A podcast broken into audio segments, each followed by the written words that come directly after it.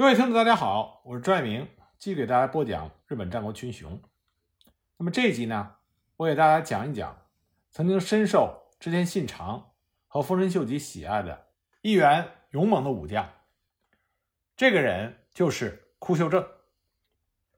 枯秀正一五五三年出生于美浓国，他的父亲是枯秀重，是美浓的蝮蛇斋藤道三的家臣。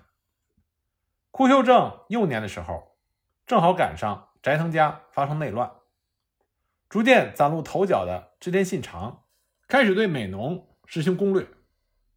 随着主家斋藤家日渐式微，美浓逐渐的落入织田信长的手中。本来也不是斋藤家重臣的枯秀重，顺势就投向了织田信长。不过这一切变故对于年幼的枯秀正并没有多少影响。他和他的表弟，也是后来成为他重要助手的枯之正一起，由身为一向宗徒的叔父抚养。十二岁那年，枯修正投入到新的主家织田家，先是作为大金长治以及当时还叫木下藤吉郎的丰臣秀吉的侍从，后来呢，由秀吉推荐，成为了织田信长的近侍，并且在这个时候元服。公元一五六八年，织田信长上洛，当时的京都仍然是战乱频繁，毁坏严重，连将军足利义昭也只能暂住于本国寺。而当时年仅十五岁的枯秀正担任了修缮奉行，全面负责本国寺的修缮，将这一重要工作交给枯秀正，说明当时枯秀正在信长的心目中地位已经不低。公元一五七五年，信长镇压越前的一向一揆，二十二岁的枯秀正也随同参与了战事。两年之后，公元一五七七年的二月，信长去讨伐颇为棘手的姬一国的杂贺众，龙川一义单羽长秀一路负责从沿海一路进攻，而枯秀正则与丰臣秀吉、佐久间信胜负责沿山的一路。一个月之后。杂贺众在强大的攻势之下投降，而年轻的枯秀正也立下了不少的战功。枯秀正在当时是极少数以信长进士的身份，既当过执行各种具体事务的奉行，又作为将领参与过战事的家臣，所以枯秀正已经可以称得上是信长的亲信了。公元一五七八年十一月，枯秀正随军。讨伐荒木村重，围攻有冈城。先是当信长的马回众，接着又于一个月后的总攻的时候，以御奉行的身份统领万箭重元、兼屋长赖的两队火枪兵。公元一五七九年夏，又与兼屋长赖、长谷川秀一起作为奉行，负责在著名的安土宗论上传递消息。公元一五八零年。他与兼屋长赖、长谷川秀一起出任了浦井奉行。一五八一年，信长的次子织田信雄进攻伊贺，枯秀正又统领着其中一路进攻的军队。不过这次战役，由于织田信雄的糟糕指挥，遭遇惨败，枯秀正自然也没有多少功绩被记录下来。同年，他还与他的表弟枯直正。一起从事摄津、和泉等国的减地。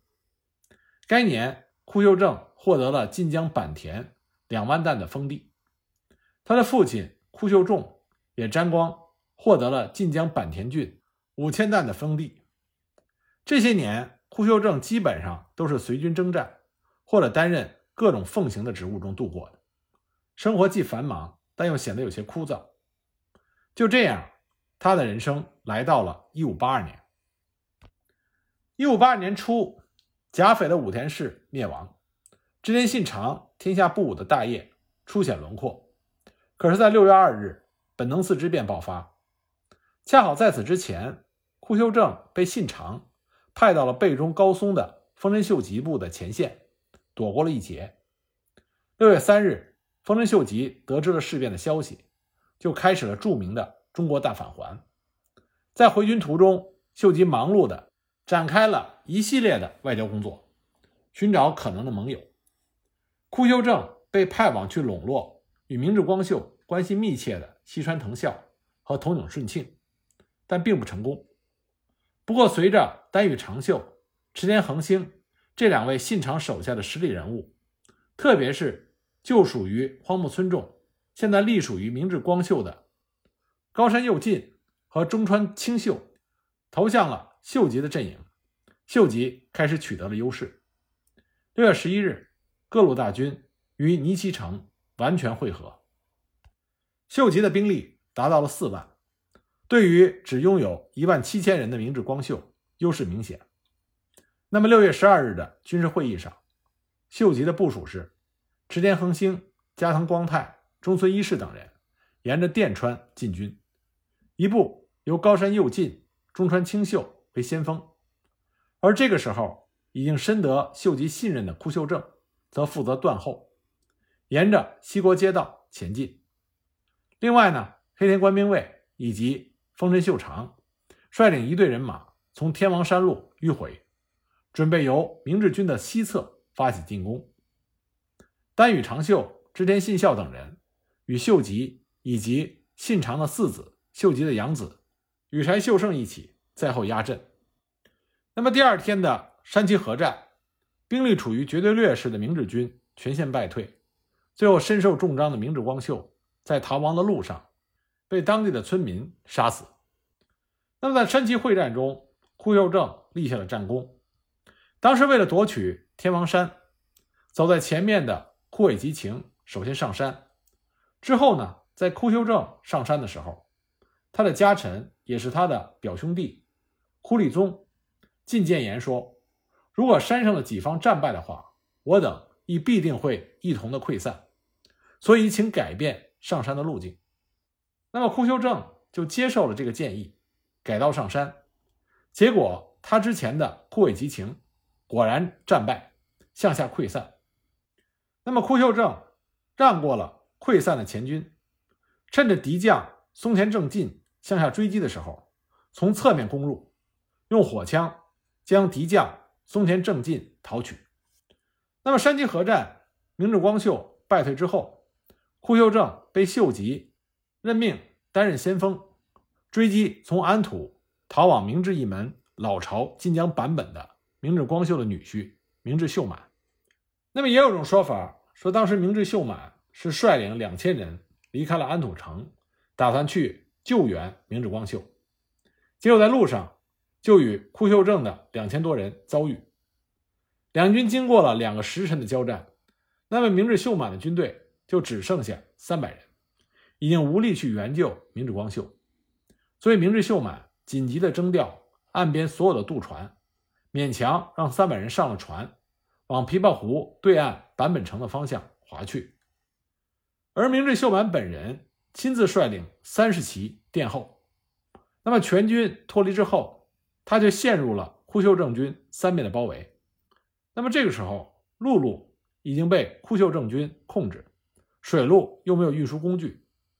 据传说，当时在枯秀正军众目睽睽之下，明智秀满骑着名为大陆毛的名马，跳下琵琶湖，渡过了琵琶湖水浅的地方，退回到了坂本城。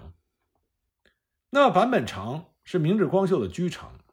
根据葡萄牙天主教传教士弗洛伊斯的记载，坂本城在当时是仅次于安土城的名城，而且明治光秀。在坂本城用心经营，广布善政，所以呢，坂本城的居民对于明治光秀还是非常爱戴。那么，明治秀满退回到坂本城，并且得知消息，明治光秀已死。而这个时候呢，坂本城已经迅速陷入了枯秀正的重重包围。明智秀满知道难逃一死，所以就遣散了部众。而且呢，这个明智秀满是一个文化素养非常高的人。他不忍历史文物随着坂本城毁灭，所以他将明治家历来珍藏的文物编列成册，将目录装箱，用绳子坠到天守阁下，由枯秀正的表弟枯直正一一点收。那么这些宝物中就包括名刀、不动国情、二字国俊、内差、吉光等等。然后明治秀满就赐死了自己的妻子，也是明治光秀的女儿。然后呢，他以十字的方式切腹，死的时候享年四十七岁。至此，明治一族彻底灭亡，秀吉取得了全胜。那库修正也以此战立下了大功，成为了丰臣秀吉的心腹之将。山崎合战之后，就召开了青州会议，来决定织田家的统治权。那么最终呢，秀吉占了上风，他所推举的年幼的织田秀信得以继承织田家的家主。那么在青州会议上，也重新分配了个人的领地，地位已经不同往昔的枯修正获得了晋江的中郡佐和山九万担的领地，他与父亲的旧领。晋江坂田的两万五千担，则被作为当时只有两岁的织田秀信的藏入领，由库秀正代管。不过呢，这次青州会议也为日后柴田胜家与丰臣秀吉的兵戎相见埋下了种子。青州会议之后数月，大家看上去相安无事，可是几个月之后，柴田胜家的一封书信，标志着双方开始逐渐的撕破脸皮。那么这封信的收信人正好就是枯秀正。实际上，柴田胜家这封信真正的对象，显然是把枯秀正作为心腹的丰臣秀吉。在这封信中，柴田胜家一方面表示自己将保持对织田家的忠诚，另外一方面却表达了对秀吉的不满，暗自嘲讽丰臣秀吉假公济私，大肆的收买人心，左右政权，居心叵测。那么十几天之后，秀吉对属于盛家阵营的信长的三子织田信孝同样回信一封，但实际的回复对象则是柴田胜家。这封回信中共分二十四条，秀吉详细的列举了自己的一系列功绩，并且对于盛家对于自己的诸多指责加以了解释，同时呢，也冷嘲热讽了盛家与信孝一番。正是双方这一回合的文字交锋，揭开了建越合战的序幕。那么之前我们在讲建越合战的时候提到过，当时神户信孝举兵，担心后方有变的秀吉，不得不统帅一万五千人回师。那么柴田胜家抓住这个机会，对剩下的秀吉军进行了猛攻。当时佐久间胜政突入到中川清秀的阵内。中川清秀愤难而死，而柴田胜家也抓住机会，命令全军开始总攻。这个时候形势对于秀吉家极度的不利。那么正是因为枯秀正他力挡柴田家的大军，勉力支撑，这才坚持到了从琵琶湖对岸的坂本城出发的丹羽长秀的两千人的援军。那么秀吉也立即回师，这样才扭转了局势。最终，柴田家全线崩溃。那么和山崎合战时一样，秀吉又一次命令枯秀正作为先锋追击柴田军。那么也正是枯秀正陪同着秀吉劝降了前田利家，紧接着前田利家和枯秀正作为秀吉军的先锋，就包围了柴田胜家的居城北直庄城。最终，柴田胜家在北之庄城自杀。枯秀正再次立下了大功。那么建越合战之后，丰臣秀吉的目标就是另外一位枭雄德川家康，双方爆发了小牧长久手之战。那么秀吉率领大军和德川家康、之间信雄的联军在小牧山对峙，因为后方并不稳固，同时又受困于补给线过长，长期对峙对于丰臣秀吉并不是一个良策。那这个时候呢，秀吉就同意了石田恒星提出的奇袭的计划。那么奇袭队分为三队，先锋是池田恒星父子，那么初秀正和绰号叫鬼武藏的森长可，率领三千人为中军。那么年仅十六岁的丰臣秀次被任命为总大将，统领八千人为后军。可是没想到奇袭队刚一出发。就被德川家康所得知。那么德川家康就亲自率领神原康正、大须贺康高，率领着重兵，准备对奇袭队进行偷袭。那么德川家康的偷袭非常的成功，丰臣秀次队瞬间就溃散了，丰臣秀次本人落荒而逃。那么得到消息的枯修正回援，恰好遇上继续前进的神原康正部。那么枯修正。果然是一大猛将，他一度击退了神原康正部，然后在后继的德川家康的大队人马的进攻下，枯修正在兵力处于劣势的情况下，且战且退。那么德川家康先后击溃了森长可的部队、池田恒星父子的部队，池田恒星父子和森长可全都战死沙场，德川家康大获全胜。那么在这次血战中脱身，并且曾经一度击退了敌军，枯秀正的确是勇猛善战。当丰臣秀吉就任关白的时候，作为秀吉心腹的枯秀正也被授予了从四位的官职，并且被赐予了羽柴姓。同年，由于在纪伊征伐以及四国征伐中立有战功，库秀正受封丹羽长秀，死后留下的。